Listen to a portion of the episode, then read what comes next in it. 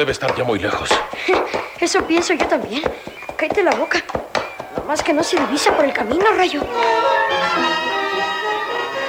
Asombrosos descubrimientos ha hecho el serranito en aquel pueblo llamado Fuentes Azules, al que él y Rayo de Plata han llegado persiguiendo el rastro del carro misterioso que lleva inexplicables frascos.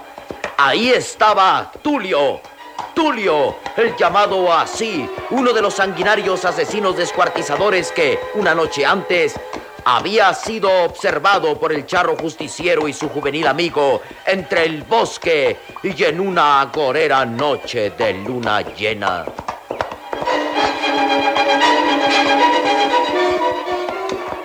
También el charro plateado ha recibido una singular sorpresa al hablar con el comisario del lugar e informarle este que el asesino llamado Lorenzo Balarraza está muerto, que fue ahorcado cuatro meses antes en el pueblo Los Tecolotes. ¡Imposible! ¿Quién tiene razón? Tal vez Rayo de Plata se acerque más al descubrimiento de aquella incógnita ahora que persiguen por el camino a Tulio, con la esperanza de que éste los lleve a la nueva guarida de los carniceros asesinos. Épale, ¿qué pasa? ¡Cuidado, Rayo!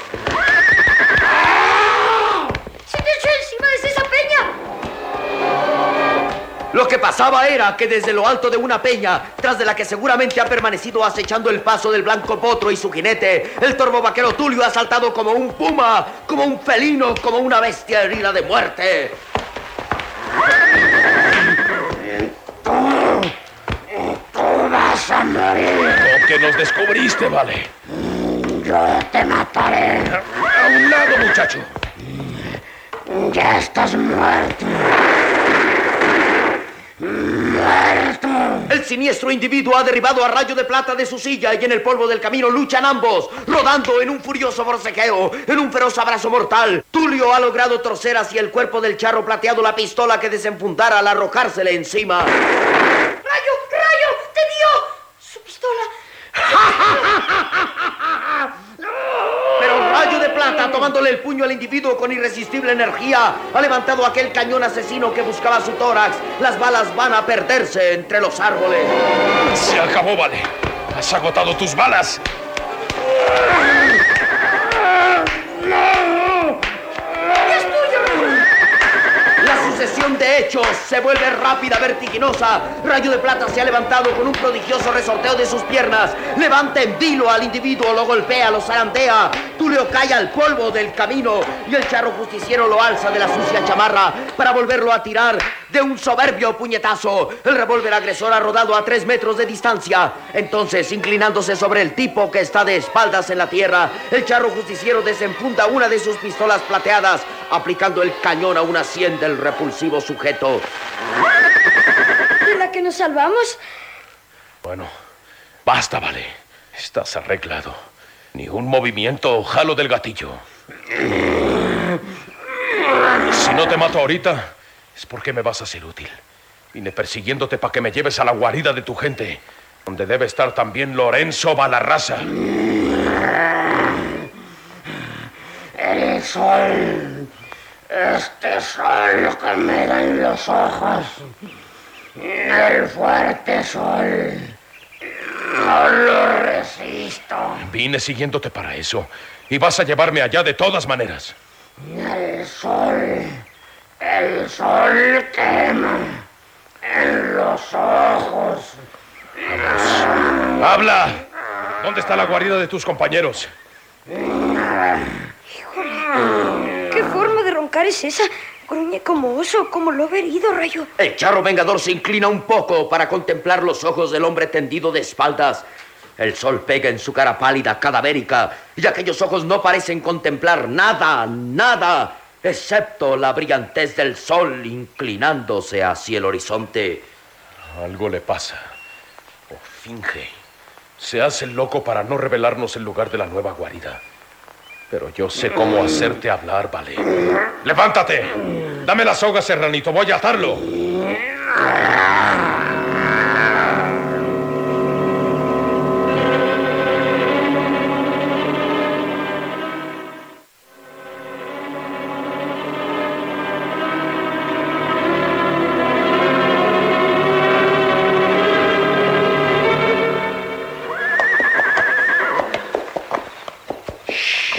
Silencio, malito. No hay que darnos a oír. Por si esa cabaña está por aquí cerca. ¿Ves algo? No, ni aracas, Rayo. Bueno, casi se hizo de noche en esta búsqueda. Yo pensé que, puesto que el vale, ese Tulio venía por este camino, tendríamos que encontrar una casa, una choza, una cabaña como la del subterráneo. Ahí debieron haber llevado el carro con los dichosos frascos misteriosos, pero no hay nada. Bueno, ¿y qué hacemos entonces? Volvamos al árbol donde dejamos amarrado al tipo muchacho. Tendrá que hablar de plano. Pues sí, pero no ha querido decir mi pío. Porque no le he aplicado el mero mero el remedio. De nada valieron las amenazas con la pistola martillada. Pero tengo una forma de hacerlo que confiese. Vámonos.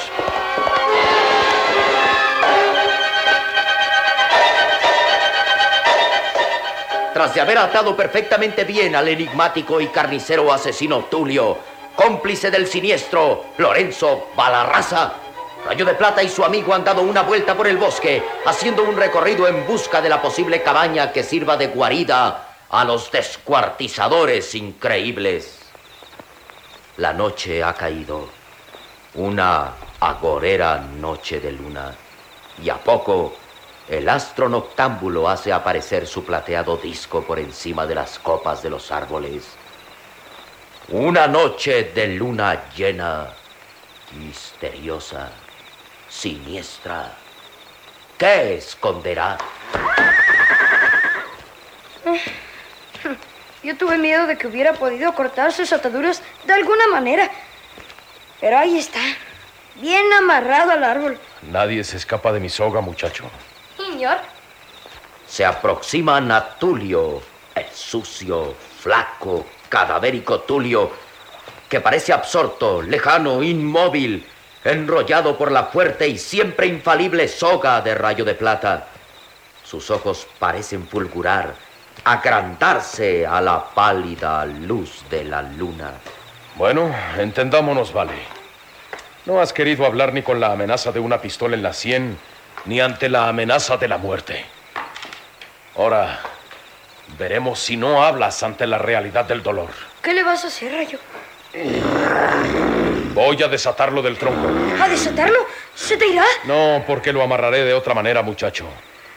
Voy a tener que aplicarle el nudo de chiva. ¿El nudo de... ¿De quién? Álgame, ¿qué es eso? Nunca me hablaste del tal nudo de chiva, Rayo de Plata. Porque no es para ser visto por chamacos como tú. El nudo de chiva son varias lazadas alrededor del cuerpo. Destrozan las articulaciones, arrancan la piel si el fulano que la recibe da lugar para ello. Híjole, Es eh, un tormento harto doloroso, serranito. Y palabra que nomás lo uso cuando hay necesidad de a de veras. Como ahorita. ¿Has oído tú?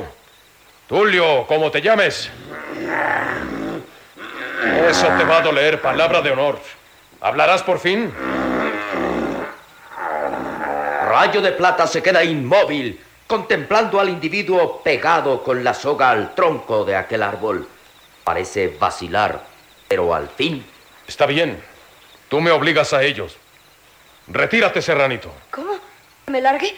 A la orilla del camino. Ahí podrás avisarme si se acerca alguien sospechoso. Te repito que los chamacos no tienen que enterarse de estas cosas. El nudo de chiva no es juego de niños. Ven pues, Está bien, Rayo. Si tú lo mandas... aléjate.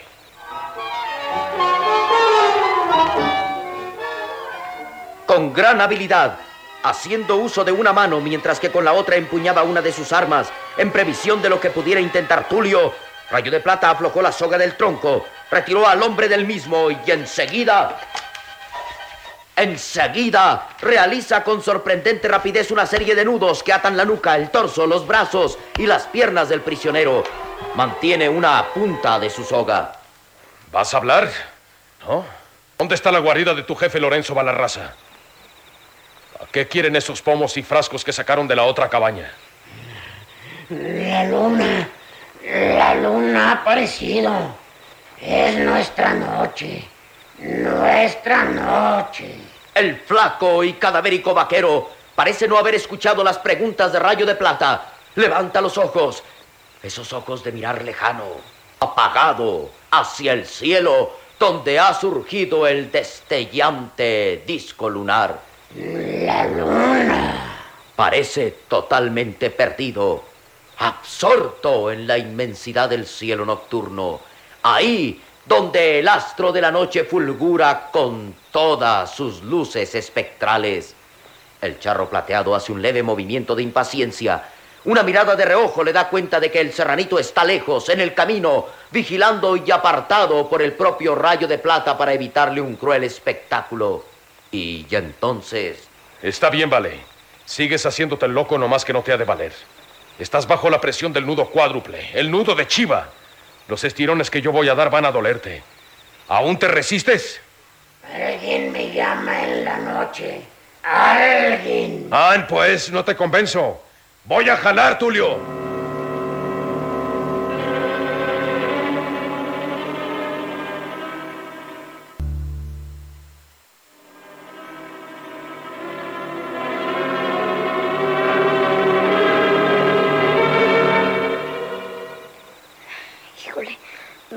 Escuchan todavía los gritos. ¿Qué diablo de nudo será ese que dice que duele harto? Bueno, por algo, el rayo no quiso que me quedara a ver. El tal nudo de chiva debe ser algo como patronar el pico ahí mismo. Calle la boca. Ni un grito en todavía. A cierta distancia del árbol donde estuviera atado el vaquero Tulio, vigilante ahora en el camino, el serranito atisba los ruidos de la noche. Agorera noche de luna llena, con un disco pálido en el cielo sin nubes. No escucha los gritos que deberían producirse en aquel tormento obligado, pero en cambio oye muy lejos un rumor extraño, indefinible. El serranito se agita inquieto. ¿qué es eso? ¿Pencos? No, no. No, no parecen ser caballos que se acerquen. Entonces, ¿qué es? Aquel lejano e indefinible rumor que parecía enviar un mensaje a través de la noche siniestra, por encima de la inmensidad del bosque, se extingue en la distancia como tragado por el viento. El serranito vuelve a pensar en lo que puede estar ocurriendo entre los árboles. Se acabó el ruido. Bueno, ¿y qué pasa con el tal nudo de chiva? A lo mejor el rayo ya convenció a ese pelado para que hablara.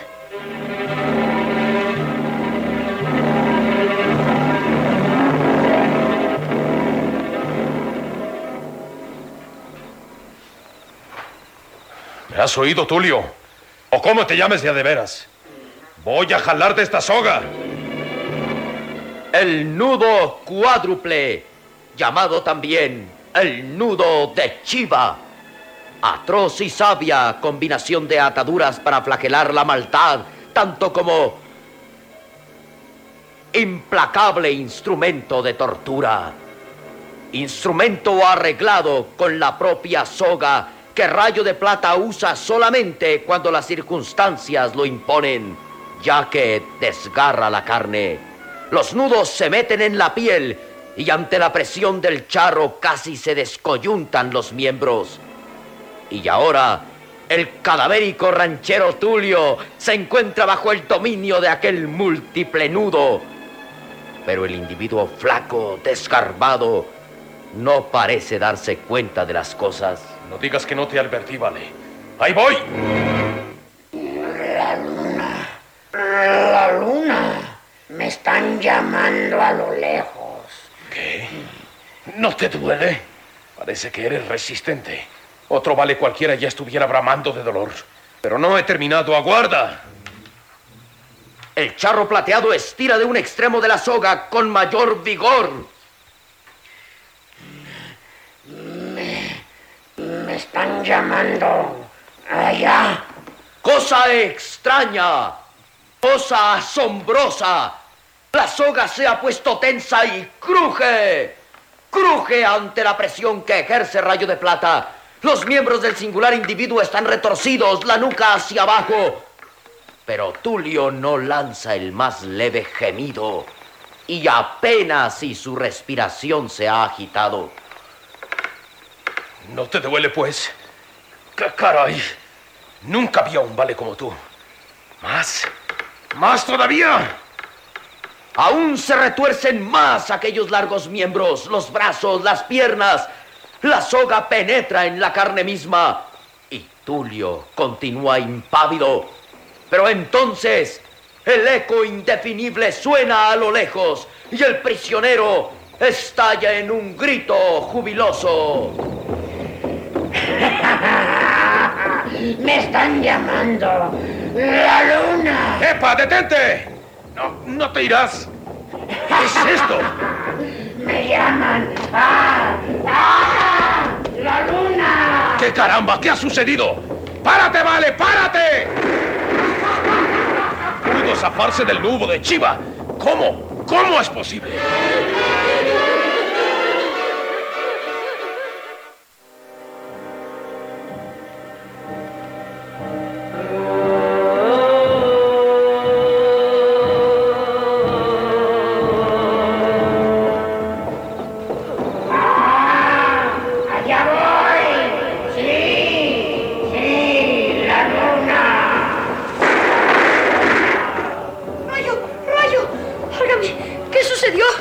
Se escuchan los extraños y ululantes gritos de Tulio, que camina perdiéndose entre la arboleda cuando el serranito se ha acercado corriendo. Rayo de Plata tiene en una mano la soga con el nudo cuádruple hecho un enredijo monstruoso.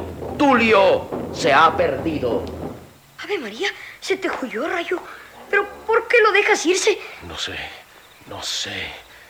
Santo Dios, no sé lo que ha pasado. El charro plateado está inusitadamente perplejo, atónito, y le muestra al muchacho maquinalmente aquel espantoso horror. Lo que pende estrangulado de uno de los nudos de la cuerda es un brazo. Un brazo del sombrío vaquero.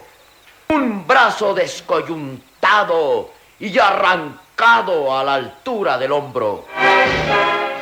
¿Qué? ¿Qué? No, no, no es verdad, Rayo. Álgame. Puede ser cierto. Dime que es un puritito sueño. Un brazo. Un El brazo. nudo de Chiva le arrancó este brazo. Y así pudo zafarse, caminar, irse de aquí y perderse a pesar de los balazos que le disparé. Un brazo, junto con la manga de la sucia chamarra, junto con los tendones del hombro, con una mano crispada como garra.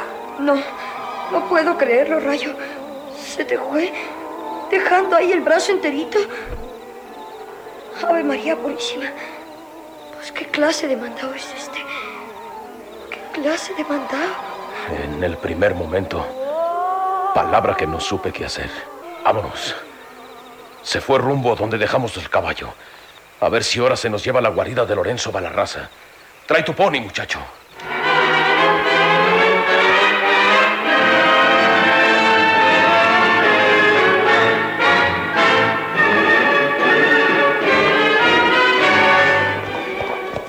Emprenden la persecución del hombre imposible, del hombre mutilado de un brazo que aún podía caminar y montar sin duda, a pesar de la espantosa mutilación.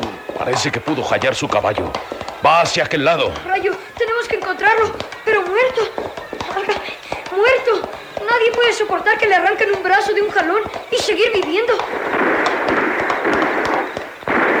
¿Qué pasa ahí? ¿Una balacera? Sí, en aquel rancho que se divisa al fondo del valle. Deben ser Lorenzo Balarraza y su gavilla de descuartizadores.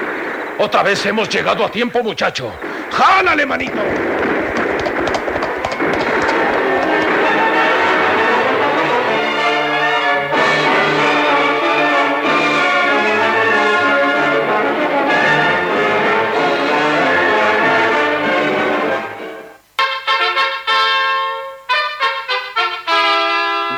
De Plata.